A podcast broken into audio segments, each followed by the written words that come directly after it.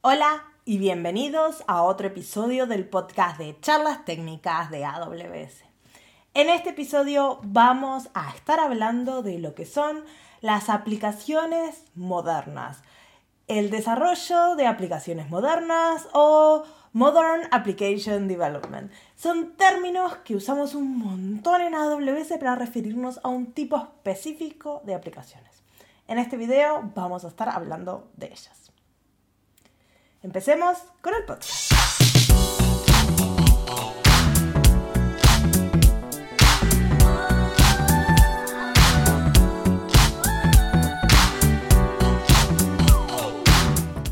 Hola y bienvenidos a un nuevo episodio de Charlas Técnicas de AWS. Mi nombre es Isa Huerga y soy parte del equipo de Developer Relations en AWS.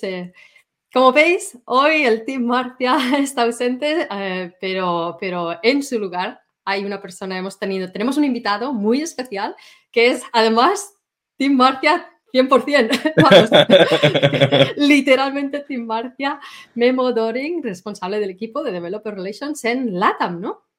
Sí, sí, sí, sí, para, para Latinoamérica y bueno, obviamente por eso, por ese lado también soy Team Marcia, que estamos más enfocados al lado de, de, LATAM. Muchas gracias, Isa, por invitarme. No sé qué tan especial sea como invitado, pero invitado soy. Muy especial. Eh, además, Marcia, tenemos un tema hoy que, que es muy interesante para, para, muchos de nuestros oyentes y yo sé que Marcia es uno de sus temas favoritos. Eh, así que probablemente voy a hacerte muchas preguntas eh, de, la parte de, de Timisa desde, desde, la perspectiva, ¿no? De, desde esa otra perspectiva, pues más de sysadmin y operaciones, porque tu background es de, desarrollo, ¿no? También, así que nos vas a traer muchísima información. Y yo creo que igual podríamos empezar con esto, ¿no? Cuando hablamos del tema de hoy que va a ser de desarrollo de aplicaciones modernas, pero ¿qué son las aplicaciones modernas? Sí, sí, eh, Modern Application Development o desarrollo de aplicaciones modernas es como que lo escuchamos mucho en la industria, es un término que usamos mucho en AWS, es, medio recurrente, pero muchas veces no sabemos por qué, o, bueno, ¿a qué, ¿a qué, nos referimos? ¿De, de, qué se trata? ¿Qué, ¿Qué, quiere decir una aplicación moderna? Que es algo en el tiempo. Y, y es un poco como, para atarlo a sysadmins, es un poco como DevOps, que más que una tecnología o un framework o un lenguaje de programación es una eh, filosofía. Entonces, ¿a qué nos referimos con, con, Modern Apps? Es aplicaciones que escalan, que pueden escalar a millones de usuarios, que tienen usuarios globales. Eh, hace algunos años, si yo hacía una aplicación, probablemente estaba pensando en algo que usarían en el país en el que estoy o en la ciudad en donde estoy. Y ahora, eh, si estoy pensando en un startup o en una aplicación, quiero usuarios de todo el mundo, ese es uno. Entonces, combinada la, la, globalidad de la aplicación con la cantidad de personas que hay, pues es donde pueden llegar de repente, si nos hacemos muy virales muy rápido, millones de personas, eh, muchísimos datos, pueden ser petabatos, petadatos o exadatos, petabytes o exabytes, perdón. Eh, y queremos responder en milisegundos. Ca cada vez como usuarios nos volvemos más, eh, como más greedy. Ajá, sí. y queremos ya, un, un, segundo es muy lento, queremos que todo sea súper rápido todo el tiempo. Claro. Entonces, no. esa es, esa es la, la, como la definición general de, de qué es un, eh, un Modern Application. Que además como desarrollador, Modern Application no es que las, que la has desarrollado en, el, en los días modernos. Exacto. Sino, pero como desarrollador, que también me imagino que este era un poco el desafío, ¿no? De tu haces tu aplicación y no sabes ¿no? el éxito que va a tener. Bueno, todos esperamos el mayor posible, pero, pero nunca lo sabes y te puede llegar de un día para otro, te puede llegar todo de golpe, no necesariamente es en el tiempo que vas ganando. No. A veces es lo que dices tú, se vuelve viral y de la noche a la mañana tienes millones de usuarios y tienes, 100, que, 100, claro, tienes que estar preparado. 100%. Y ahí es donde Modern Apps como que depende de la nube 100%. No hay, no hay una manera eficiente en cuanto a costos y operaciones que puedas desarrollar un, una aplicación que pueda escalar a millones de usuarios de, de la noche a la mañana eh, sin depender enteramente de la nube. Porque tendrías que decir, bueno, voy a comprar 10 millones de dólares de servidores y voy, porque sé, estoy 100% seguro que, que, mi startup va, va, a alcanzar eso. Mm, básicamente nadie te puede garantizar eso, eh, entonces nadie compra así su, su hardware, entonces es por eso que Modern Applications está tan atado a la nube. Claro, pero ah, que además, yo que vengo del mundo de este operaciones, ¿no? Aunque fueras súper optimista y tu, tu CFO te dijera, vale, sí, confío en ti porque, vamos, también soy súper optimista, comprar hardware y hacer esto on-premises, igualmente tienes un cap, aunque sea un cap muy alto, el hardware que compres es lo que va a, limitar el crecimiento de la aplicación. O sea que aunque, aunque compres muchísimo hardware, eh, lo que compres es el límite. Más allá de eso, pues Claro, entonces si fuiste súper optimista y de todos modos es 1% más de lo que tú esperabas, ese 1% va a causar problemas, ¿no? O, o, te va a tirar el servicio, que es el peor escenario, o 1% de tus usuarios aleatoriamente va a estar teniendo intermitencias, o algo va a pasar. Eh, pero sí, es un súper un super buen punto. Puedes haber hecho todo perfecto, saber todo perfecto, tu lanzamiento perfecto, pero fue más exitoso de lo que creías, ya, estás en problemas otra vez. Claro. Em, pues parece que esto de las aplicaciones modernas o modern applications son, son realmente lo que tendríamos que considerar hoy en día para, para desarrollar aplicaciones, ¿no? ¿Qué, ¿Nos puedes explicar un poquito más qué es lo que implica? ¿Cómo, cómo son estas aplicaciones y cómo, cómo, podemos beneficiarnos ¿no? de todo de lo que dices tú de, la nube? Pero exactamente eh, hay que construir estas aplicaciones de una forma determinada ¿no? para sacar el mayor partido de la, de la nube. Sí, sí, en general lo, que son como dos conceptos grandes. Uno es eh, desacoplar para que cada uno de nuestros componentes pueda escalar independientemente. Entonces, a lo mejor tenemos eh, nuestro API al frente, que es el que está recibiendo todas las transacciones, y queremos que ese pueda atender todas las transacciones en paralelo todo el tiempo. Y en el, algunos pasos después tenemos una base de datos, pero no el 100% de nuestros usuarios está escribiendo o leyendo la base de datos. Entonces, cada uno tiene requerimientos diferentes de escalabilidad. Entonces, hacerlos todos escalables a la misma, de la misma, a la misma velocidad y a la misma capacidad nos va a hacer que seamos poco eficientes en el uso de nuestros recursos. Vamos a estar pagando un montón de dinero por la base de datos o eh, si algún otro, también al desacoplar, si algún otro servicio se cae o tiene intermitencia, no va a tirar todo el servicio, sino podemos enfocarnos directamente ahí. Entonces son crear, crear esos servicios desacoplados, que es eh, crear microservicios realmente, ¿no? Encontrar eh, unidades lógicas donde solo estemos haciendo una cosa con ese servicio y eh, aquí hay que tener cuidado porque te lo puedes llevar al extremo, ¿no? Donde tienes cientos de miles de microservicios y entonces ya la complejidad viene de tengo cómo administro todos estos microservicios, cómo los orquesto todos. Y la, el otro concepto de, aparte de desacoplar, es que queremos siempre escalar horizontalmente. Entonces, queremos que nuestro, eh, si tenemos un servicio que ya está al máximo, ya no puede atender a nadie más, vamos a crearle un clon y, y así sucesivamente, en lugar de decir, el servidor donde se está ejecutando ese servicio, le voy a poner más RAM, le voy a poner más disco duro, le voy a poner un mejor procesador, que sería, perdón, sería escalar eh, verticalmente. Entonces siempre queremos escalar horizontalmente con servicios desacoplados. Como un, una visión muy, muy alta, serían como dos de las cosas filosóficas que habría que atender. Y creo que esta conversación en general va a ser bastante filosófica el día de hoy. No, pero, pero es muy interesante y mencionas microservicios, que es, otra de, es otro de esos términos que, que, se habla muchísimo ¿no? hoy en día. Eh, ¿Cuáles son las tecnologías que se utilizan para, para construir aplicaciones basadas en microservicios? En general, las dos más populares en términos de procesamiento son eh, serverless, que son funciones donde nosotros podemos decir, aquí está todo mi código, y nada más ejecútalo y no quiero pensar en el servidor eh, ni físico ni, ni virtualizado ni nada. Solo aquí está mi código. Cuando suceda un evento, ejecuto este código y podemos decirle incluso haz esta otra acción después de que se ejecute el código o manda el resultado acá. Pero es, es muy transaccional y son efímeras.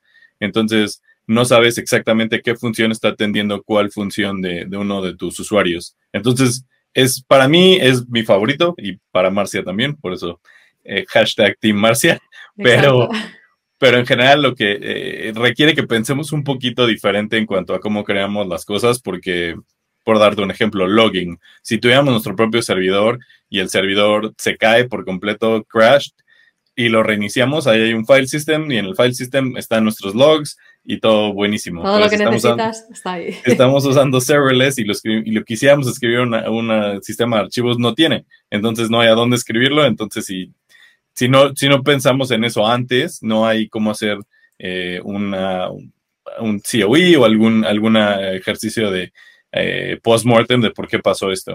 Entonces, eh, ese es serverless. El otro es containers y containers hay muchos sabores de containers y a lo mejor si son como nuevos al espacio han escuchado términos como Kubernetes o Docker, eh, planos de control, nodos, todos son conceptos que están asociados a containers y containers es un, otra tecnología de virtualización donde lo que en lugar de tomar toda una computadora, todo un servidor y decir lo voy a virtualizar completo con sistema operativo, con todo, se hacen paquetes bien, bien pequeñitos con un kernel, solo con el mínimo indispensable para que se ejecute nuestra aplicación, pero también eh, se hacen, se definen eh, de una manera estructurada donde nosotros podemos decir, quiero que instales esta dependencia, esta dependencia, esta dependencia, y son repetibles. Entonces es como imprimir, ¿no? Podemos decir, pum, quiero otro y otro y otro, y eh, esos son los contenedores. Ahí sí tenemos eh, se parecen mucho a, serverless y por eso son como intercambiables hasta cierto punto cuando estamos hablando de hacer microservicios,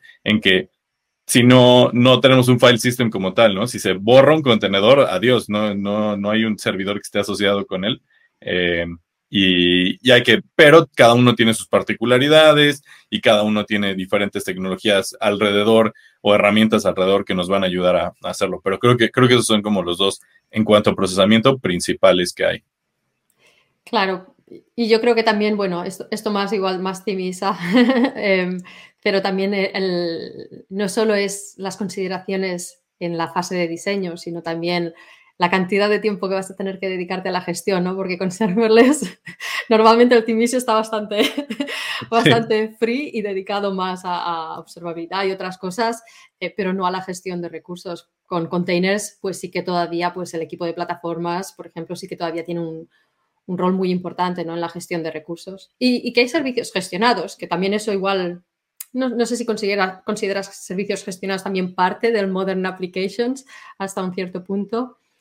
Eh, totalmente. Yo creo que es, una, es, una, es un buen punto en el que los servicios gestionados como de Amazon, de IKS, ICS para contenedores nos ayudan hacia, en el camino hacia Modern Apps. ¿Por qué? Porque alguien que de Amazon Web Services diseñó esos servicios para que sean súper escalables. Es del mismo caso con Lambda, ¿no?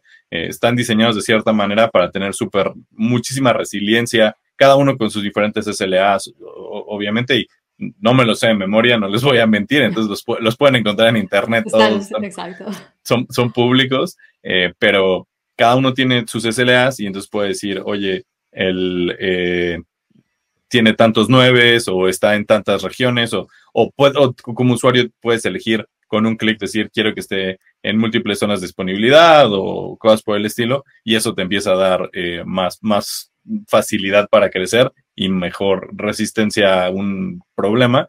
Pero como dices, en, el lado de containers, la parte de operaciones es súper importante y, es, y no es trivial. Eh, de hecho, creo que con, en, el punto de containers y de, y de mm, modern applications, es ahí donde eh, entender que estamos diseñando algo para millones de usuarios global es importante, porque si solo estás desplegando tu blog, eh, no tienes por qué desplegar Kubernetes y hacer todas estas cosas.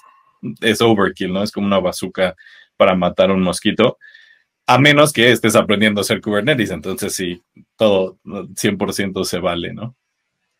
Claro.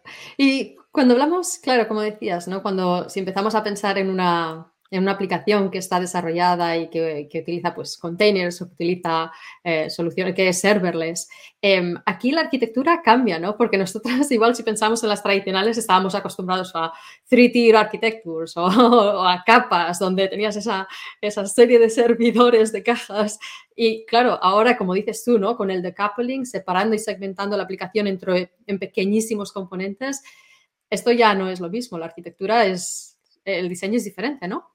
Sí, sí, y yo, y yo estoy mucho más familiarizado como con patrones de arquitectura más avanzados de serverless que de containers, entonces me voy a enfocar un poco más a lo que sé. Eh, y es, por ejemplo, hay un patrón muy normal, es que tienes un API gateway y en medio de API gateway y Lambda tienes algún servicio como eh, de, de, colas, como puede ser SQS. ¿Y por qué, por qué es bueno eso? Porque te va a ayudar a hacer fan out. Entonces, eh, en, en, lugar de cada petición que llegue a API Gateway, vas a pasarlo directamente a Lambda. Con SQS puedes crear un queue de, cierta, de ciertas características y eh, atender los, las peticiones conforme van llegando, pero es una capa de abstracción. Entonces, si tú dijeras, bueno, estos eventos de este tipo van a Lambda y estos van a este otro, puedes también de alguna manera segregarlos usando SQS.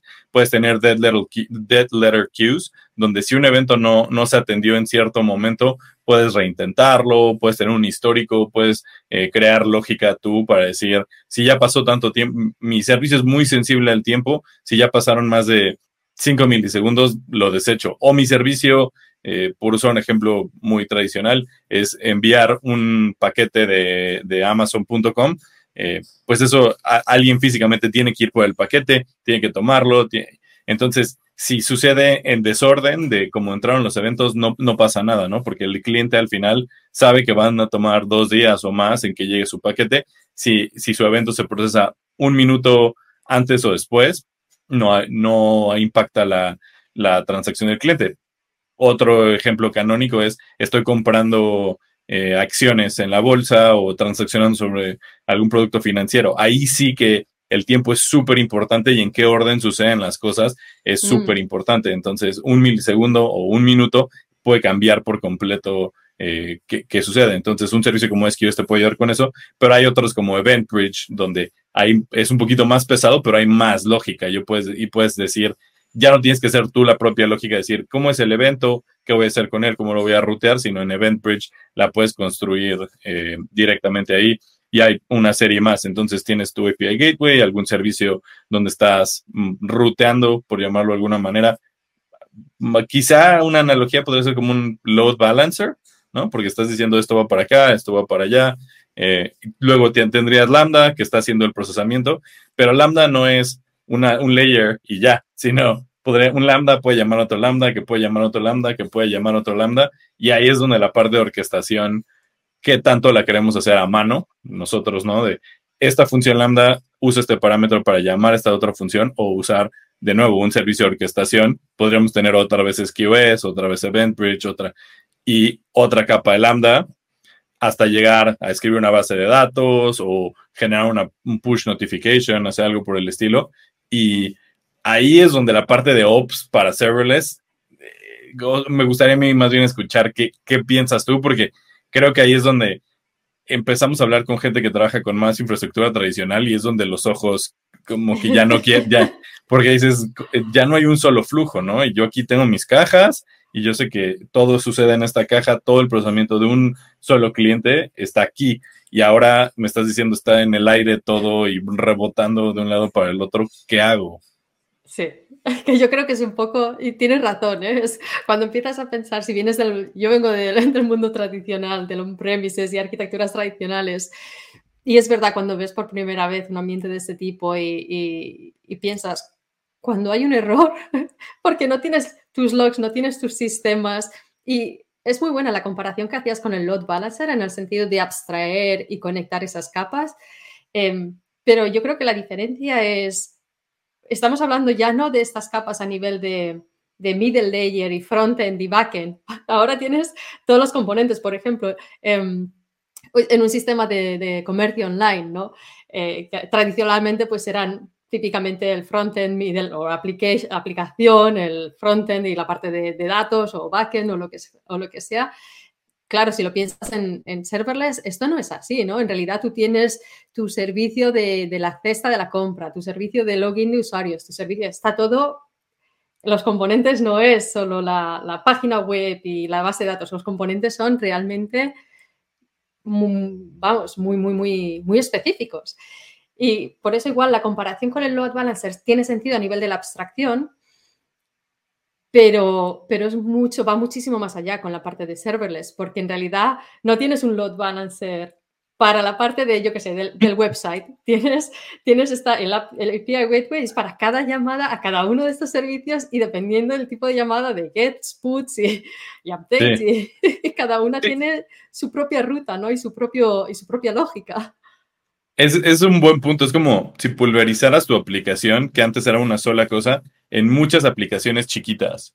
Eh, y cuando decimos microservicios, a lo mejor eso es lo que no acabamos de aterrizar, que es es una aplicación, puede ser una aplicación completa. Tiene su frontend, tiene su cliente, tiene un API gateway, tiene una base de datos y no necesariamente esos componentes son compartidos con otros, con otros microservicios. Eh, cada uno puede tener su propia base de datos y una puede ser de grafos y otra puede ser en memoria y otra puede ser, yo qué sé, hay muchísimos tipos y a lo mejor no están transaccionando con la misma base de datos. Entonces ahora necesitas, es como si giráramos la aplicación ahora necesitas microservicios que van del lado de los datos hacia el cliente, que no tienen, un, el cliente nunca los va a ver, pero están sincronizando datos, están haciendo un montón de cosas que antes nunca hubiéramos, en el, un paradigma de capas, nunca hubieras hecho eso, ¿no? Nunca dirías, hay comunicación que empieza en los datos y regresa al cliente, dirías, ¿por qué haría eso? Eh, sería todo en tiempo real, por llamarlo de alguna manera. Claro, pero esto también si, te lo imaginas, pues, bueno, te lo imaginas, si los oyentes se lo imaginan, eh, pues el nivel de complejidad puede parecer muchísimo mayor. Y, de hecho lo es si no, se, si no se piensa y se diseña de la forma adecuada, ¿no? Como dices tú, si no se diseña pensando que no es una aplicación tradicional, sino que es una aplicación eh, diferente que tiene otras, otro tipo de, requerimientos. ¿no? Y yo creo que por eso es importante aceptar que hay esa, esa complejidad, variedad, diversificación de, servicios. Lo que dices tú no es la base de datos donde pones ahí todo, eh, sino que puedes tener muchas diferentes repositorios de datos y diferentes a nivel de que contienen tipos de datos diferentes o relacionales, no relacionales, documentos, puedes tener de todo tipo y puedes tener más de, más de uno y, muchos puedes tener también. Así que... Mm. Sí, que, cada vez vemos más también eso, ¿no? Que hay aplicaciones que tienen múltiples bases de datos para diferentes patrones de acceso. Y, y ahí, de nuevo, no tiene que ser más complejo, pero si no se piensa en la arquitectura y cómo vamos a hacer todas estas cosas, como observabilidad, logging, eh, error tracing, todo ese tipo de cosas, no se piensan desde un principio, el día, el día dos vas a tener una pesadilla, ¿no? Porque no sabes qué servicio está hablando con cuál. Hasta, hasta desde el punto de vista como ya muy táctico de yo estoy escribiendo un microservicio, ¿qué contratos tengo yo con los otros microservicios en cuanto a cómo me comunico? Eh, si uso booleanos, el default es falso o es, eh, o es eh, positivo. son cositas como muy chiquitas, pero que cada equipo de desarrollo debe tener un documento de diseño y estar hablando con su equipo de operaciones y hablando con su equipo de plataforma para estar de acuerdo con eso, porque si no, un cambio no va a ser muy difícil. En cambio, si tenemos buenos contratos de comunicación, yo puedo tomar un microservicio completo tirarlo a la basura, reimplementarlo completamente, no sé, lo hice originalmente en Rust y ahora lo quiero hacer en Python, eh, o el día de mañana me doy cuenta que Go era el lenguaje correcto, no pasa nada, lo, lo, puedo cambiar el microservicio entero, pero tengo que entender exactamente cómo se está comunicando con todo el mundo, cuáles son todos los valores de entrada y de salida para todos los casos de uso. Entonces ahí es donde scope el microservicio que, no, que haga una sola cosa, pero que no sea tan chiquito que crear estos contratos es más overhead que de lo que el valor es, del valor que está entregando el microservicio mismo. Ah, este es muy buen consejo. O sea, esto es lo que tú recomendarías, ¿no? Si alguien dice, vale, yo quiero empezar a pensar en mi aplicación, quiero imaginarla cómo, cómo, cómo sería utilizando microservicios, este sería el consejo, ¿no? El balance.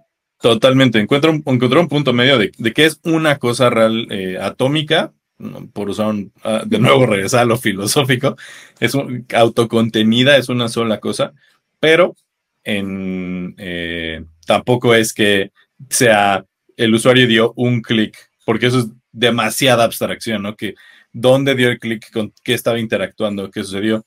Tú decías hace rato, el servicio de el carrito de compras. Ese puede ser un buen microservicio. Eh, ¿Por qué? Porque entran productos, cuando van a, se los puedo, puedo pasárselo a otro servicio para que sea el, la lista de compras, ¿no? Que, que, lo vea alguien y se lo puedo pasar a un servicio más para decir, hazme checkout y entonces tienes el microservicio de checkout. Entonces, eh, ahí tienes como un, un, concepto lógico que todo ata, ¿no? Son productos adentro de un servicio que tienen eh, identificadores únicos cada uno de sus servicios y eh, puedo decirle, pasárselo a alguien más para que me lo despliegue como con el precio y que me calcule la cuánto va a costar el shipping o que me diga cuándo van a llegar los productos a una cierta dirección. Si lo redujeras a menos que eso, ya el, va a ser muy difícil incluso describirle a los otros desarrolladores qué hace tu microservicio.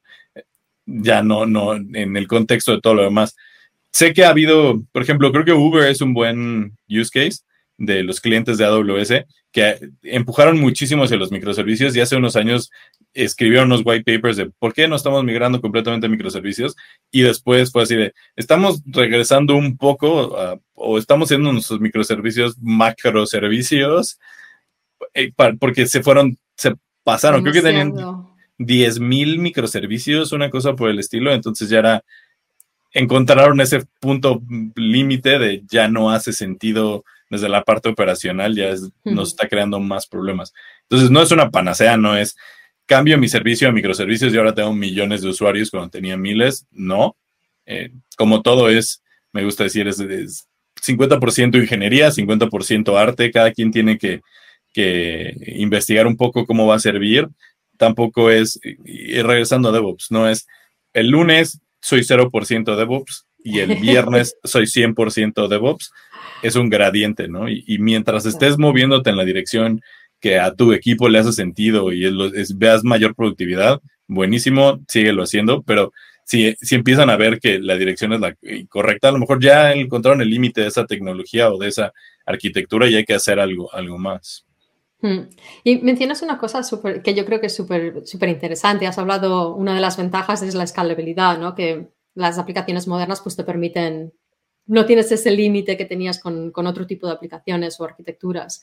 Em, pensando en esta escalabilidad, em, ¿cuáles son las consideraciones que hay que hacer? Porque como decías, no es escalar la aplicación o, o la capa, ahora tienes todos estos microservicios. Una es, y, que, y una que es recurrente a nuestros clientes, es que si yo rento un servidor en un data center o con un proveedor de nube o lo que sea, ellos me dicen, ese servidor cuesta X dólares por hora y si multiplicas horas, eh, saques el número de horas que hay en un mes, sabes cuánto vas a pagar al final del mes, se acabó, ¿no? Eso cuesta tu servidor. Eh, en cuanto cambia un poco la ecuación cuando empieza a poner load balancers enfrente, pero puedes decir, bueno, puedo hacer una proyección y, los números son pequeños, ¿no? Cinco servidores por el máximo, tan tan, ya acabé. Del lado de serverless y de containers, cuando todo está muy orquestado para o muy automatizado para ser altamente escalable, a la gente le puede dar un poco de miedo decir hasta dónde va a llegar ese, ese el, el costo. Entonces, estimar costos es un poco más difícil, siendo sinceros, desde el lado serverless, donde eh, no, sobre todo si venimos de un lugar donde estamos completamente eh, nulos en cuanto a datos. Entonces, si yo no sé si tengo 100 o 1000 usuarios o 10, va a ser bien difícil de estimar. Lo bueno es que hay una capa muy grande de, procesamiento en, Lambda, que son un millón de eventos al mes, que no tiene ningún costo. Entonces, para experimentar, para hacer pruebas, para jugar, para hacer cosas en la escuela o pruebas de concepto, va a ser muy difícil que nos pasemos de esa capa, capa gratuita en Lambda. Si ya tenemos un baseline y, estamos migrando un proyecto más en forma, eh, la primera recomendación sería, hay savings plans y hay eh, provision concurrency, que son dos mecanismos donde podemos decir, yo quiero que me mantengas a un cierto nivel mínimo de infraestructura todo el tiempo, entonces sabes, estás como prediciendo, yo sé que aquí está siempre mi, mi carga y a veces tengo spikes, pero entonces tengo precalentada mi carga todo el tiempo, me cuesta un poquitito más en cuanto a que nunca baja hasta cero si no hay nadie, pero me cuesta, eh, como lo estás prepagando o estás haciendo un contrato con AWS por adelantado, el costo por unidad es mucho más bajo. Entonces, explorar esas dos opciones, cuando sabemos bien, este es mi baseline, eh, yo empezaría por ahí. Me, empezar a medir las cosas en cuanto a transacciones y no tanto a sesiones. Porque, como tú decías, si, si vienes de un mundo donde aquí está mi cajita y todo pasa aquí, yo sé que el usuario A hizo pum, pum, pum, pum, pum, 10 cosas, pero lo mido como una sola sesión, pues es una. la caja además. Exactamente. Pero si sé que hizo 10 cosas, son 10 transacciones y aunque no es una es perfecta la analogía, em, puedes empezar a estimar en, en, cuanto a, a, cómo, de qué tamaño necesitas las cosas, ¿no? Ah, ok. O sea que tú recomendarías, o sea que importante antes de empezar a, a reconstruir, a rediseñar, es importante entender eh, cómo funciona la aplicación porque va a cambiar completamente luego cuando hagas las proyecciones. Así que mejor saberlo antemano que no. Sí, y entender bien cada servicio. Y digo, seguro tú nos puedes contar más de eso, pero yo cuando he hecho load, pruebas de carga con, con Lambda, y literalmente estaba al máximo todo mi, mi, mi, carga y nunca lograba que Lambda hiciera ni estuviera jittery pero en cuanto conectaba DynamoDB y DynamoDB no estaba bien, con, bien calibrado a lo que yo estaba haciendo, se mm. caía DynamoDB. ¿Por qué? Porque en DynamoDB, aunque es súper rápido, tengo una cantidad limitada de escrituras y lecturas. Entonces, si estoy haciendo carga infinita, pues van a estar unidades de lectura y escritura cuasi infinitas. Eh, y eso hay que configurarlo en DynamoDB. Le ponía eso y todo funcionaba de nuevo. El problema es que ahí mm, si fuera, en mi caso era nada más una prueba y estaba intentando hacer un punto, escribir un blog bla, bla, pero eh, si tuviera un CFO que estuviera viendo mis gastos, me diría, Memo, ¿por qué te gastaste 15 mil dólares en Dynamo? ¿Qué estás haciendo? Entonces, no, no todo es, sí, súbele a, a, todos los knobs porque hay una implicación real en cuanto a dinero. Sí, yo creo que, además es eso, es importante. Los servicios, eh, especialmente si vas a rediseñar la aplicación, los servicios son potencialmente diferentes y es importante pues entender ¿no? estos otros servicios que pueden funcionar de forma diferente, que tienen otras consideraciones diferentes, que hay que optimizarlos de forma diferente, ¿no? Para, pues lo que dices tú, para, que, para ajustarlos a, tus necesidades. Em, una cosa que te quería preguntar también, que hablamos mucho, también igual porque estoy haciendo overindexing de ti, Misa, pero la parte de observabilidad, ¿no? Que hablábamos que es súper importante, que antes mencionabas cuando hay un error, porque antes teníamos pues lo tradicional, que son los logs y las, y las alertas, ¿no? Eh, pero en el mundo, en este mundo de, aplicaciones modernas, también esto ha, ha, traído muchos cambios, ¿no? En el mundo de monitoring, pero que ahora lo llamamos observabilidad, creo que precisamente por esto, ¿no? Sí, sí, y ahí, y ahí creo que lo que cambia es que si antes teníamos un servicio, pues con una sesión, regresando a los términos que usamos hace rato, podíamos decir el servicio tal con la sesión tal y irlo rastreando, eh, observando conforme se movía por el sistema. Y ahora vas a tener eh, un usuario que va a estar haciendo eventos y, y esos eventos no, por naturaleza no van a estar atados de ninguna manera lógica y se multiplican. Entonces, antes tenías una página que podías decir, bueno, me la voy a pasar mal, pero tengo aquí 15 mil rows y aunque sea en Excel, pero encuentro mi problema. Y ahora tienes un problema donde tengo 150 mil rows, tengo un millón y medio de rows, porque cada uno de mis equipos de microservicios es buenísimo y estuvo haciendo logs de todo lo que sucedió, pero ahora no tengo ni idea. Entonces hay herramientas que nos ayudan, eh, pero empieza también a, entrar ahí la parte de analytics y, tener un equipo de analytics o, tener colegas que sepan de analytics. Eh, a lo mejor sería bueno hablar con Javier en algún momento de, justo eso, pero usar servicios como Kafka o algo por el estilo para integrar los, los, eh, los, los, diferentes datos, pero a nivel, a nivel microservicio es parte de ese contrato, ¿no? Yo cuando sucede algo, ¿cómo lo estoy cómo lo estoy reportando, qué reporto y qué no reporto en mi microservicio para que, eh, aunque sea en CloudWatch, esté todo registrado y se pueda hacer una, un post-mortem y, e investigar. De nuevo, ahí la, parte pro es, vas a tener demasiados datos. En, inglés la analogía es como tomar de una, una manguera que de un bombero, ¿no? Que sí, bueno, me voy, a, me voy a quitar la sed, pero a lo mejor me quita toda la cabeza. es, es muchísima información. Entonces, mm. pensar en eso desde el día uno, ¿cómo vamos a guardar esa información? ¿Dónde la vamos a guardar? ¿Qué información? Ah, va a haber información que sea relevante en este momento y va a haber información que sea relevante en un mes. ¿Cómo la, Mm. cómo la separamos? Eh, y la información que va a ser relevante en un mes, a lo mejor la pongo en S3 y mi equipo de finanzas es el que va a entrar a verlo, etcétera, etcétera. Y la información que es, es relevante ahorita, en, en un periodo cortito, como la pongo disponible en un dashboard para poder ver el health de- del servicio en este momento. Y después de eso, la, o la mando a algo muy barato de, de almacenamiento por si quiero regresar en el tiempo, pero no, no estoy pagando eh, una base de datos relacional para guardar cada una de esas transacciones, porque también me, me vuelvo loco, ¿no? Y, y entonces ya le creo un problema a mi, a mi equipo de base de datos relacionales, porque ahora tengo que tener sharding y mil cosas porque estoy escribiendo a una velocidad impresionante cuando no, no hace sentido. Entonces, puedes otra vez usar un- una estrategia de decoupling, poner esos eventos en algún lugar y escribir lógica que diga, estos van para acá, estos van para acá, ¿no? Entonces, Ujú. 10 para allá, 110 mil para acá, ¿no? Y los trato de manera, maneras diferentes. Sí, además yo creo que por suerte ha habido muchísima innovación ¿no? en este sentido y, y ahora también hay servicios que utilizan inteligencia artificial para ayudarte a, a navegar toda esa gran cantidad de información, porque si no, sí.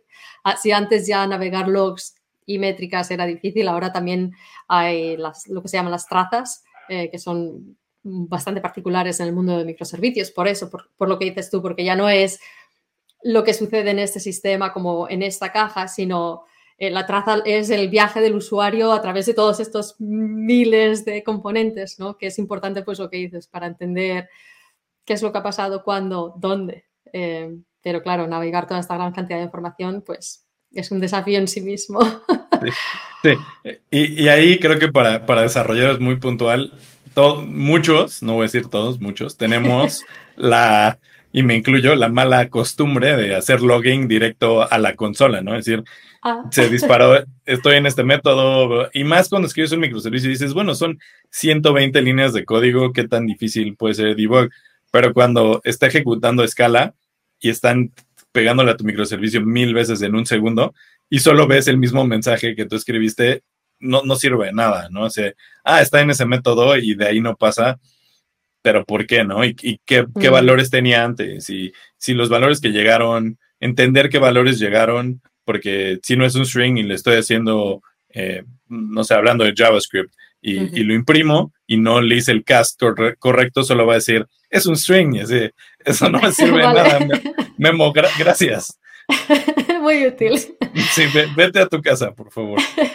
No, es verdad. Además, yo uno, bueno, hay muchos servicios que, que para mí son fascinantes desde un punto de vista de operaciones, ¿no? Como X-Ray, que además te hacen, porque es uno de los desafíos, entender dónde está el problema. Y, pero estos servicios yo creo que son súper interesantes cuando los ves, porque es lo que tú, tú dices, tú igual eres el owner de ese microservicio y pues empiezas a ver que, que ahí que, está, que te están destrozando, ¿no? Y tu servicio empieza pues a responder a, a dar errores o a tener problemas de timeouts o lo que sea. Y en realidad a veces lo que ves es la cascada de eventos, que tu servicio está dando problemas, pero porque hay otro servicio que igual está teniendo problemas y en lugar de, de hacer un backup em, progresivo, pues te está masacrando tu servicio porque dice, no, no consigo la información, pues te voy a enviar llamadas Sí. hasta... Y a veces es una cascada de eventos y estos servicios pues son útiles pues para eso, ¿no? Para ver una, la, la, la, imagen un poco más grande y darte cuenta que en realidad igual el problema no está aquí, sino que viene, lo estás heredando de, bueno, de- desde otro sitio completamente diferente. Y me, me encanta que hayas hablado de X-Ray, porque aparte de X-Ray en el mundo de serverless, ya que es muy fácil implementar en Lambda, realmente solo importas la librería eh, para el lenguaje en el que estás programando. Si estás programando en uno de los runtimes eh, que ya vienen preinstalados en Lambda, si estás haciendo cosas en COBOL, eh, va a requerir un poquito más de trabajo, pero eh, te- literalmente te hace un mapa. Pu- puedes ver aquí están los microservicios y, y cómo se están moviendo las cosas. Entonces, te da también como ese soporte visual de, qué está pasando, que muchas veces es lo que queremos, ¿no? Porque lógicamente decimos, bueno, esto debería funcionar así, eh, y, y puedes encontrar cosas como, nunca se llama este microservicio que debería de ir en medio, o el servicio que me está hablando a mí, o yo estamos haciendo las cosas mal, porque alguien debería consultar con él y por eso nada cuadra. Y, y es otra vez regresando a los contratos, ¿no? Parece algo muy trivial, es como testing. Eh, decir, ah, es o sea, sí, tiene mucha lógica, pero ¿por qué no lo hacemos? Porque no, en general nos optimizamos por hacer algo que se vea, ¿no? Que sea interactivo, que me entregue algún valor y no optimizamos tanto en la parte de esto me va a hacer más rápido. Esto va a ayudar a, Memo del futuro, ¿no? A Memo, del futuro no nos importa mucho. Memo no se preocupa en Memo futuro. Memo del presente es el único que importa. No, es verdad, esto, esto es una realidad muy presente. Um, un poco, antes has mencionado las dead letter queues y, y, yo creo que esto es importante también porque igual antes, pues lo que decíamos, ¿no? Si pensamos en el mundo tradicional, no te preocupabas tanto de, bueno, ¿y qué pasa si, si entre estos dos sistemas asumías que las cosas funcionaban porque estaba todo en la misma caja, no salían de ahí. Así que, bueno, una vez que le llegaba la caja, se procesa o pasa lo que sea. Pero las dead letter queues yo creo que, que, es una cosa que salió originalmente precisamente por eso, porque no necesariamente sabes lo que va a pasar. Y bueno, lo que dices tú, ¿no? ¿Qué pasa cuando algo falla? No puedes simplemente ignorarlo y, y, que se quede en el limbo y desaparezca. Sí que tienes que tener que, seguir manteniendo pues, el control de todas esas transacciones, ¿no? Y evitar que se pierdan en ese limbo. Sí, sí, y creo, pero creo que tú le diste al clavo con eh, uno de los escenarios donde Dead Letter Queues hace un, mucho sentido, que es eh, como progresivamente hacer eh, scaling back. Entonces, si yo en mi servicio me doy cuenta que los servicios downstream por alguna razón no están contestándome bien, en vez de seguir Isa, Isa, Isa, Isa, Isa. Incluso en el mundo real, ¿no? Si, si tú estás ocupada no y estoy teniendo un problema, estoy en el teléfono, eh, no, no ayuda a nadie que yo siga Isa, Isa, Isa, cada dos segundos en Slack. Eh, lo que yo debería hacer es, te mando un mensaje, y si no me contestas en, una hora te mando un mail y si no me contestas en dos horas eh, te marco al teléfono y si no me contestas en un día le escribo a tu manager y me dice tu manager, no, hice esta de vacaciones, habla con Javier, eh, pero pero a veces en los microservicios no hacemos eso y, y como funcionan los dead letter queues es que decimos, este evento no se procesó bien eh, y lo, pone, lo voy a poner aquí en otro lugar que es mi dead letter queue y alguien más se va a encargar de él. Yo, yo dejo de preocuparme por ese evento, no estoy aferrado a necesito resolver este evento, sino lo intenté una vez, lo intenté dos veces, dejé que pasara tiempo, lo intenté de nuevo y ya. Y sobre todo en serverless, donde las funciones no viven mucho tiempo, queremos que, sean relativamente rápidas. Eh, no queremos tener en memoria ese evento porque es volátil. Entonces, si se acaba el, si tenemos un timeout de la función y solo existía en memoria ese evento y es un eh, evento crucial, va a desaparecer si se apaga, si desaparece la función. Entonces, al moverlo un dead letter queue ya no está en memoria, ya lo tenemos en algún tipo de storage que va a tener sus propias particularidades, una hora, un día, porque a lo mejor el evento dentro de una hora ya no tiene sentido, ¿no? Era para una rifa que, a mí me gustan mucho los tenis, los sneakers, entonces si mi evento era quiero hacer un, un meter mi ticket a esta rifa de tenis y se acabó hace una hora, ya, tíralos todos ya no sirvieron. Entonces, eh, ahí es donde los dead letter queues lo que nos permiten a nosotros es decir, bueno, va a haber otro otro microservicio o un monolito o como lo querramos hacer, pero alguien va a estar atendiendo esos eventos. ¿Y qué va a hacer? Va a tener lógica, va a decir, este evento es relacionado a esta cosa. Y a lo mejor parte de lo que hace ahí es, oye, el microservicio de Memo, de cada 10 eh, eventos que recibe, me pone 9 en el dead letter queue alarmas, o sea, aquí hay algo, algo mal, o en ese servicio o en los downstream events, como tú decías. Porque muchas veces un microservicio es el que está aventando el error diciendo, no puedo, eh, una excepción, moviendo letter queues, publicando un error, pero no es el, el, ese microservicio el que está teniendo problemas, sino es, es downstream, ¿no? Ya se, la base de datos o otro microservicio o incluso puede ser algo que no sea nuestro problema. Hay eventos climáticos en el internet y entonces no puedo llegar a donde quiero llegar de mi proveedor, de mi proveedor de APIs o de lo que sea, ¿no? No siempre operamos con datos que son nuestros. Y, creo que es otro buen consejo. Muchas veces cuando estamos programando algo pequeño, sobre todo, eh, siempre pensamos en el happy path y va a funcionar bien y vamos por este camino y todo va a ser perfecto. Y en muchos casos nunca ni pensamos en los eventos de, oye, y si desconectan este cable, y eso es, más, eso es donde la parte de operaciones es, es tiene mucha más experiencia, porque eh, alguien que trabaja en operaciones sabe que es que un disco duro ya, te, explote, ¿no? Ya no sirve ese disco duro, hay que poner otro. Eh, y como desarrollador, sobre todo en la época de la nube, pensamos menos y menos en esas cosas, pero no, pero pensar en si tengo un proveedor de APIs y que es externo o datos externos o lo que sea. Y si no está, y si ese día no, no, no funciona por alguna razón, todo se rompe, absolutamente todo lo que tengamos se puede romper. Entonces, probar también en a ese nivel es importante. Sí, yo, una de las, de las preguntas favoritas cuando tengo un mal día es preguntar cuáles son las, las dependencias ¿no? que las aplicaciones tienen en el sentido, ¿qué librerías está utilizando? ¿Utilizas librerías externas?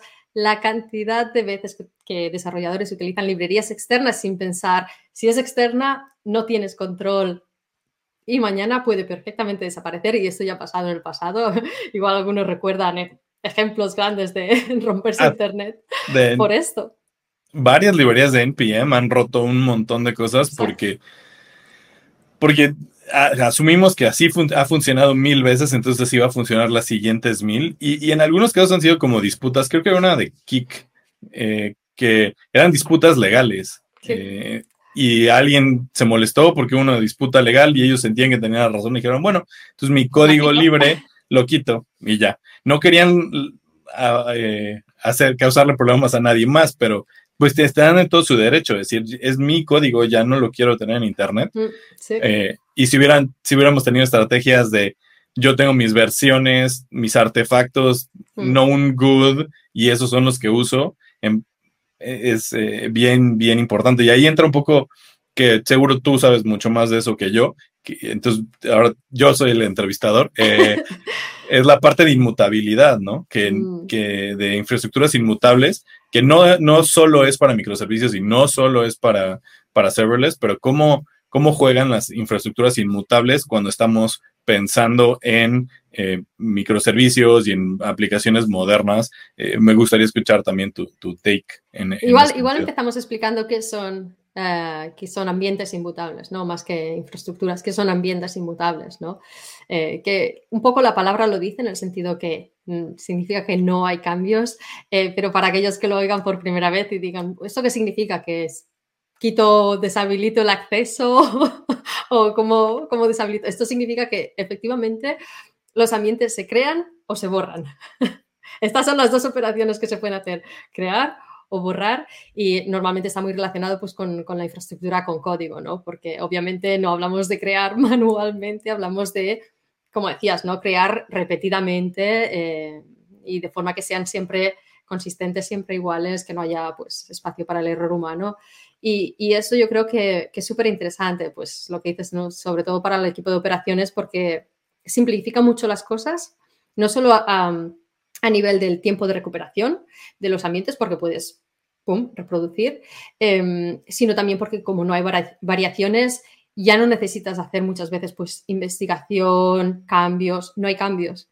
Se, parte de la base que no hay cambios. Si tienes que actualizar un sistema, borrar, recrear, y bueno, muchas veces se hace, se crea testing y, se mueve, pero no existe instalar actualizaciones o lo que decíamos, ¿no? De con las librerías, de actualizar librerías.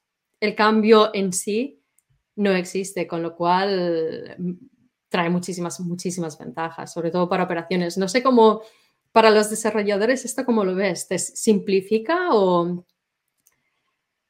Para, mí sí, pero, pero siempre hay un poco de, fricción, ¿no? Porque mm. eh, cuando, hay, cuando algo explota el viernes en la tarde, lo que queremos hacer es arreglarlo rápido para, para ir al fin de semana y cuando tenemos infraestructuras inmutables no es tan, no es tan fácil hacerlo en ese momento. Sobre, eh, eh, ¿Por qué? Porque no podemos hacer un patch y pongo, ah, es que la librería tiene que ser 1.81 y tenemos la 1.80. Pon aquí un 1 y ya todo va a funcionar. Hay que hacer todo un nuevo, un redeploy y entonces tienes que interactuar con otro, con otro equipo y etcétera, etcétera. Y hasta como humanos es admitir tu error a un nivel más alto, ¿no? En vez de yo lo arreglo y que nadie se dé cuenta. No ha pasado nada. Tengo que mandar un mail y despedir y, y a lo mejor es igual de rápido o hasta más rápido ah, en, ya en ejecución porque tienes un pipeline y tu equipo de, ops te dice, ah, sí, no hay ningún problema, pum, deploy, fix eh, y, el, y el lunes ya vemos cómo evitamos que eso vuelva a suceder. Pero eh, crea esa fricción y te obliga a, tener esta conversación incómoda con alguien de me equivoqué cuando te pasé mi documento de eh, dependencias, tenía que tener un uno, bla, bla. Pero al final, a la larga, te ayuda también a ti como desarrolladora a que más consistentemente vas a desplegar cosas buenas, ¿no? Que no vas a tener que hacer mm, rollbacks. Y a los equipos de ops en general dependen de cosas como Canary Deployments, que es despliego una versión pequeña o, bueno, para un componente pequeño de mis usuarios, esta nueva versión y conforme veo que todas mis métricas de salud están bien, voy pasando más carga y más carga y más carga a la nueva versión hasta que llego al 100, mantengo la vieja por un periodo eh, de seguridad y ya que, ya que pasó ese periodo de seguridad, entonces sí, la borro, como dices tú, no la puedo cambiar, no la puedo hacer nada, la mato. Entonces, tengo un load balancer, algún servicio enfrente, que es el que va a estar redirigiendo el tráfico, y hay muchos en, AWS que soportan eh, Canary Deployments, y eh, voy ruteando el tráfico. Pero, ¿qué pasa? Si una de mis métricas se va para abajo, rollback, mis usuarios ni se enteran, ¿no? Porque siguen usando mi versión anterior, todo, todo súper bien, y puede ser al 90% de la carga, ¿no? Puede ser al 100% de la carga después de un minuto, algo se rompe tienes tu infraestructura acá, es idéntica, sabes exactamente qué está pasando. A mí, la verdad, me encanta el concepto de infraestructuras inmutables. Usarlo para serverless, cada, cada uno de los, de los modelos de procesamiento va a ser diferente. Está como más ingrained en la parte de containers, ¿no? Porque ya venimos de un mundo donde el contenedor está definido, etcétera, etcétera. Pero eh, es, yo le sugeriría a todo el mundo que familiarizaran con el concepto, porque porque los va a ayudar a la larga a ganar velocidad. Sí, yo creo que producción debería ser, em, al menos como, como buena práctica, si, si, hay que empezar por algún sitio, yo diría lo, lo, más sencillo es igual empezar por producción. Por lo que dices tú, porque igual en desarrollo QA todavía quieres tener un poco de flexibilidad. Em, pero, pero, pero yo creo que al menos para producción sí que eso puede traer muchas ventajas, porque es muy difícil en ambientes no inmutables tienes que tener pues lo que dices tú, ¿no? Te viene, te hago un cambio rápido y tal. Pero, ¿qué change management, qué gestión de cambios tenéis? ¿Está esto registrado en algún sitio? Porque si hay un error, nadie sabe que Memo el viernes quería irse a casa y hizo ese cambio, ¿no? Em, entonces, yo creo que tiene muchísimas, muchísimas ventajas. Em, así que, al menos producción, yo creo que eso sería, ya puede traer muchísimos beneficios. Em, y y bueno, no, hemos hablado de una cosa que igual está también relacionada, pero que son las eh, pipelines, ¿no? De CI/CD, porque al final, pues lo que decías tú, ¿no? Pues eh, muchas veces vamos a empezar a hacer una gestión, y si tenéis el ambiente verde azul para hacer esa gestión de mover el tráfico secuencialmente al nuevo ambiente y tienes que crear estos ambientes de forma automatizada y gestión de rollback, gestión de todo esto, también las pipelines pues son una cosa muy interesante que si, que si, no, si estáis haciéndolo manualmente, toda la parte de despliegue, de integración, igual. Sí, es, y es, o sea, para mí es bien valioso eh, y sobre todo cuando lo empezamos a atar con algo que tú mencionaste, que es infraestructura como código. Entonces, conforme tienes tu infraestructura como código y, la, y puedes ir teniendo tus snapshots esta es la versión 1.0002 de mi infraestructura y, sé que funcionaba con la versión 1.002 del código, siempre puedo regresar a una versión buena, ¿no? Está funcionando. A lo mejor no tiene el feature que queríamos lanzar esta semana, pero mis clientes no están afectados, pueden seguir haciendo lo, que quieren eh, y tener esos pipelines de esto pasa y luego esto y luego entra alguien manualmente y dice thumbs up, todo se ve bien y o hasta el punto de, de yo para mí, continuous deployment se me hace aún, como no soy de Ops, todavía me, hace que me suben las, manos, pero continuous integration, no, no conozco a nadie que el continuous integration no le ayudaría. A, todo el mundo con continuous integration. ¿Y qué quiere decir? Cada vez que uno de tus desarrolladores hace un, un commit, o aprueban un, un pull request, va a construir una nueva versión de la aplicación y la va a dejar lista para que alguien diga deploy. Continuous deployment es, eso va a suceder hasta el punto de deployment cada vez que un desarrollador haga un, cambio. Y como desarrollador, como hago muchos cambios y muchas veces mi approach es voy a aventar cosas a la pared hasta que algo sirva, sobre todo cuando estoy frustrado, así de esto debería servir y no sirve, empiezo a hacer cosas cada vez más y más locas hasta que algo se comporta como quiero y ya tengo dos datos y digo, ah, ok, hay una línea aquí y puedo, pero si estoy haciendo eso, aunque sea en un ambiente de test, si estoy tirando todo el ambiente de test cada vez que escribo o de dev, cada vez que escribo algo, eh, código me, pone muy nervioso y me hace menos propenso a, escribir, a hacer pruebas de ese tipo. Pero también con pipelines, con infraestructuras inmutables, con infraestructura como código, puedo tener mi propio ambiente de test, de dev, y levantarlo 10 minutos, hacer toda una prueba. Es idéntico al ambiente de dev que todo el mundo, que todos los demás usan, nomás como si fuera un fork. Hago mis pruebas, mis locuras. Ah, ok, ya sé que estaba pasando y y desaparece. Y el costo para la empresa es, bien bajito porque vivió 10 minutos. Si es serverless, probablemente el costo es cero porque el número de transacciones que yo hice fueron, fueron cero, ¿no? Eh, entonces, y a lo mejor alguien escucha, bueno, si estás hablando de serverless, ¿por qué quieres tu propio ambiente? Porque no solo es la función lambda que estoy modificando, es a lo mejor estoy trabajando con el API o estoy trabajando con alguna de las capas que hablamos de, decoupling o estoy haciendo pruebas sobre la base de datos. Entonces, por eso quiero mi propio ambiente de dev para, para probar todo el flujo antes de, ah, o decir, bueno, es que ya funciona en mi función, es como decir funciona en mi laptop, no, no es suficiente, ¿no? en mi máquina, exacto. Sí que yo creo que esto es consejo top, si estáis pensando en microservices, no mezclemos, no hay que mezclar ambientes. Los ambientes tienen que ser completamente replicados y si se hace test de un microcomponente, tienes que tener un ambiente exactamente igual con todas las interdependencias separado. No es aquello, voy a hacer un test y usar el servicio de producción. No. No, no, no.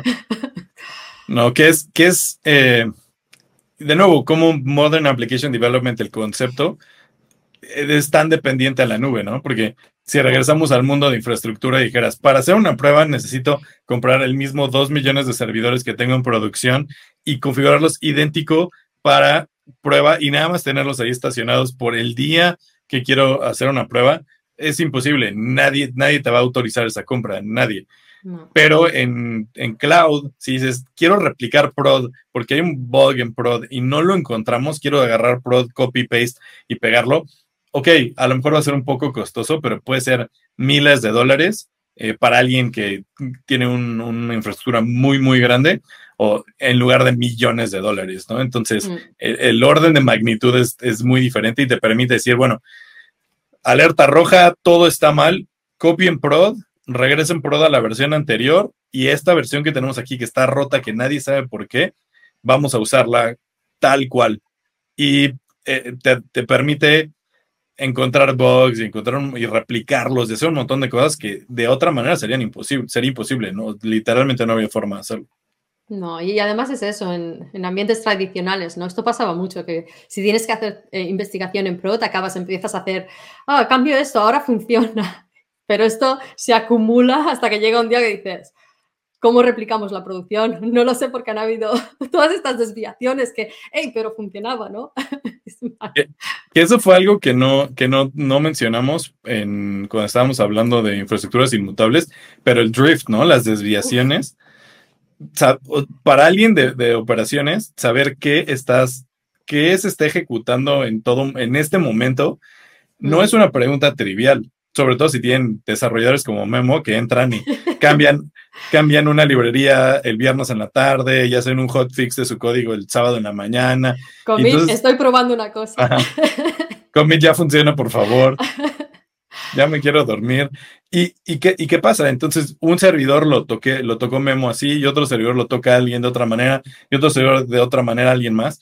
Y ahora cuando te dicen, necesitamos redesplegar todo o necesitamos migrarlo a la nube, es así de, o sea, si quieren ver un poco más de infraestructura inmutable, Adrian Hornsby, nuestro colega, tiene una serie de blogs buenísimos y, él, uno de los puntos que decía es, a mí me dan más nervios reiniciar un servidor que tiene 16 años sin reiniciarse que uno que tiene 16 minutos. El que tiene 16 minutos, yo sé qué ha pasado, ¿no? Ahí está todo. En 16 años, o sea, puedes tener un de que se embarace a alguien a tener un hijo que está casi entrando a la preparatoria o en la preparatoria, pueden pasar todo, todo, todo. Entonces, eso es, antes estamos, estamos obsesionados como industria con el uptime, ¿no? Porque nunca queremos que nuestros clientes no tengan servicio, pero uptime no es igual a mi servidor nunca ha estado down, porque también es algo malo. Que esto va un poco relacionado con, con la parte de case engineering, ¿no? Que, que, en realidad case engineering, que va muy relacionado con las, con las aplicaciones modernas por esto, porque en realidad no se trata de a ver si puedo romper el ambiente, no, no es un challenge, no es el desafío de a ver si lo puedo romper, sino es cuánto entiendes eh, tu aplicación, cómo, se comporta, ¿no? Y es pues crear esas hipótesis y, confirmar si se comporta como esperas o si hay sorpresas, que si hay sorpresas no es, no es buena señal, pero al menos eso significa que ahora ya sabes cómo realmente se comporta la aplicación y puedes ajustar el plan de acuerdo al resultado ¿no? del experimento. Totalmente, y, es justo eso, ¿no? La parte de, que es, porque si dices tú, si la pregunta es, ¿puedo romper el, sistema? La respuesta es sí. Seguro. no, no, no hagas preguntas, esas preguntas, Memo, otra vez, por favor. Estamos intentando trabajar aquí. Pero, pero en la respuesta es, si se rompe esto, ¿qué tan rápido puedo recuperar el sistema? O si no, si se cae esto y no sabemos cuándo va a recuperar, ¿qué funcionalidad mantenemos? O cómo notificamos? a, los equipos internos, a nuestros clientes. Entonces sí, sí que son un montón de buenas preguntas eh, y, por eso vale la pena hacer Chaos Engineering en prod, pero para hacer Chaos Engineering en prod tienes que conocer tu sistema súper bien. Si no, nada más es, vamos a hacer que se la pase mal nuestro usuario y yo espero que nadie esté intentando hacer eso. No, desde luego que no. Y yo creo que con esto, igual la, última pregunta eh, que te haría es para aquellos que, que, hayan escuchado el episodio y estén todavía igual pues con arquitecturas más tradicionales y digan, esto suena con muchísimas ventajas, ¿dónde puedo empezar? Eh, yo les sugeriría primero que, que revisen que tenemos un par de white papers y un ebook de Modern Application Development. En, en los pueden encontrar en, AWS. Podemos poner las ligas en, el, en, la, descripción, de, del podcast. Eh, y e, eso es una buena, porque son aún más generales de lo que nosotros hablamos. Yo, al final, serverless, entonces empecé a irme hacia serverless y hablar de servicios, pero, pero hablan un poco más en términos generales. Ahí empezaría yo. Si son, si son desarrolladores y quieren empezar a hacer microservicios eh, y ya están familiarizados con, con Lambda, eh, hay, hay varios recursos de, del, del Well Architected Framework. Hay un Serverless Lens donde, donde les pueden empiezan a pensar más en seguridad, etcétera, etcétera. Eso sí ya tiene un poco más de experiencia. Si no han hecho nada, yo les recomendaría que hicieran literalmente un Hello World. Tenemos Getting Started Guides para, para containers y para serverless, que están muy pensadas como para, para este espacio. Y, y háganlas y vean cuál de las dos tecnologías eh, eh, resuena más con ustedes. A mí algo que francamente, y aquí es ya los dos minutos de Memo quejándose, de, siendo un hombre viejo y quejándose del mundo, me molesta mucho que, que, que pinta, la industria pintamos containers contra serverless, cuando la, la, solución es containers más serverless. Va a haber cosas que van a hacer mucho sentido de un lado y otras que van a hacer sentido del otro. Y si realmente ven una arquitectura bien grande en producción, van a encontrarse las dos cosas. Son muy pocas las, las eh, compañías que van a tener un mandato que van a decir, nosotros no usamos containers. Prácticamente estaría dispuesto a decir que nadie lo hace a menos que sean un startup súper chiquito y tienen un founder que es eh, súper eh, apasionado de serverless, pero no es una buena estrategia en general. Tampoco les, les quiero decir lo opuesto, que es aprendan las dos cosas al mismo tiempo en paralelo y vuelvanse expertos en las dos cosas. No. Jueguen con una, ¿cuál les parece más fácil? Y entonces hagan más cosas con esa. Y cuando lleguen a un cierto nivel donde se sientan cómodos, reexploren la, la otra manera de hacer las cosas y, y regresan allá. Si son nuevos a la industria, sí les diría, intenten enfocarse en esos dos modelos de procesamiento más que en virtualización, porque, porque y a menos que, tú me corrijas, Marce, yo veo todo la tendencia de la modernidad, de la velocidad de, de creación en el espacio de containers, en el espacio de serverless, mucho más que en otros que va a haber casos de uso siempre para instancias hasta que el sol desaparezca, sí, 100%. Y si ya están haciendo algo así o si encuentran ese caso, no estoy diciendo que no es así, es algo de lo lindo de, la nube, que es una caja de herramientas y si necesitas quitar un tornillo que tiene una forma de estrella de 7 milímetros, tienes esa herramienta y lo puedes quitar, pero no es ese tornillo para todo, perdón, ese desarmador para todos los tornillos, es para ese caso de uso. Entonces, es bueno que vayan puliendo otras herramientas y conociendo otras herramientas y el mundo de instancias es pues más cercano a lo que a lo que hacíamos antes, ¿no? Eh, puedes si no tienes infraestructuras inmutables, pues SSH y ni, sabes que no es un servidor físico. Sí. No, además a mí, bueno, desde el lado de operaciones completamente de acuerdo, pero además hay una cosa que yo creo que es súper importante, que es eh, considera lo que ya sabes y considera aprender poco a poco. No intentes aprender todo, toda la nube, voy a aprender todas las tecnologías toda la vez, ¿no? Es súper importante lo que decíamos, conocer los ambientes y, entender bien cada servicio cómo funciona. Y, yo estoy totalmente de acuerdo, pasito a pasito. Se vas a llegar igual a, un ambiente súper moderno, pero pasito a pasito, pues a veces es más, es más seguro, ¿no? Y sobre todo cuando hablamos de ambientes de producción, em, es mejor ir, con, con una cierta seguridad.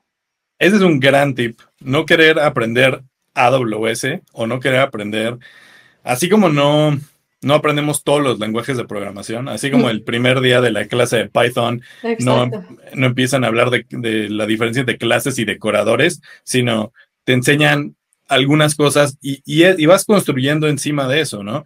Pero no, no tienes que aprender todos los Hello Worlds de todos los lenguajes y todos los sistemas operativos, sino la profundidad en un solo lugar te va a ayudar. La industria de tecnología es tan amplia que nunca vas a ser experto en todo. Nadie. Puede haber alguien que sea el, creador de una tecnología que no sabe absolutamente nada de otra, de la que tú que estás escuchando el podcast eres experto. Y eso es buenísimo. Y entonces, compartir nuestros conocimientos, interactuar con personas que saben más de lo que nosotros sabemos en muchas áreas. Isa sabe muchísimo más que yo de operaciones. Eh, seguramente, de desarrollo. Seguramente a Isa ya se le olvidaron más cosas de operaciones de las que yo voy a aprender en toda mi carrera, pero no me, no me siento mal, no me, no me causa ningún problema, al revés. Qué bueno que tengo a Isa en mi equipo para el día que necesito saber eso, sé que tengo toda esa confianza. Entonces, confíen en sus equipos, aprendan las cosas que a ustedes les hacen sentido, pero paso a pasito. Si no, se van a frustrar. Mm. Muchas veces cuando hablamos de tecnología en general, tendemos la mala costumbre de decir es fácil, es sencillo. Mm, es verdad. Y, no todo es fácil, no todo es sencillo. Eh, ya que lo entiendes es, fácil o hay un cambio que es trivial o, o, a lo, mejor lo que queremos decir es es más fácil que si lo haces de esta otra manera y eso sí es cierto pero que te cueste trabajo aprender algo que, que tengas que dedicarle tiempo que tengas que esforzarte no es una mala señal al revés es algo, es algo bueno. Además, lo que es fácil para unos a veces es difícil para otros. Si vieras mi código, si me vieras a mí escribir. Totalmente. Eh, yo, Kubernetes es algo que he intentado como... Y, no, o sea, llevamos una múltiples batallas y me ha ganado todas. Pero nos complementamos, eso es lo bueno. exactamente, exactamente. Muy bien, pues muchísimas gracias, Memo. Ha sido la verdad que un placer, me lo he pasado tremendamente. Yo también, muchas gracias por invitarme. Y a todos los demás, gracias por escucharnos y nos vemos en el próximo episodio. Hasta pronto. Muchas gracias por escuchar el podcast hasta el final. Todos los links mencionados en este episodio están en la descripción del mismo y puedes ponerte en contacto con Memo buscándolo en Twitter que su conexión también está ahí. Nos vemos en el próximo episodio del podcast de charlas técnicas de AWS. ¡Chao, chao!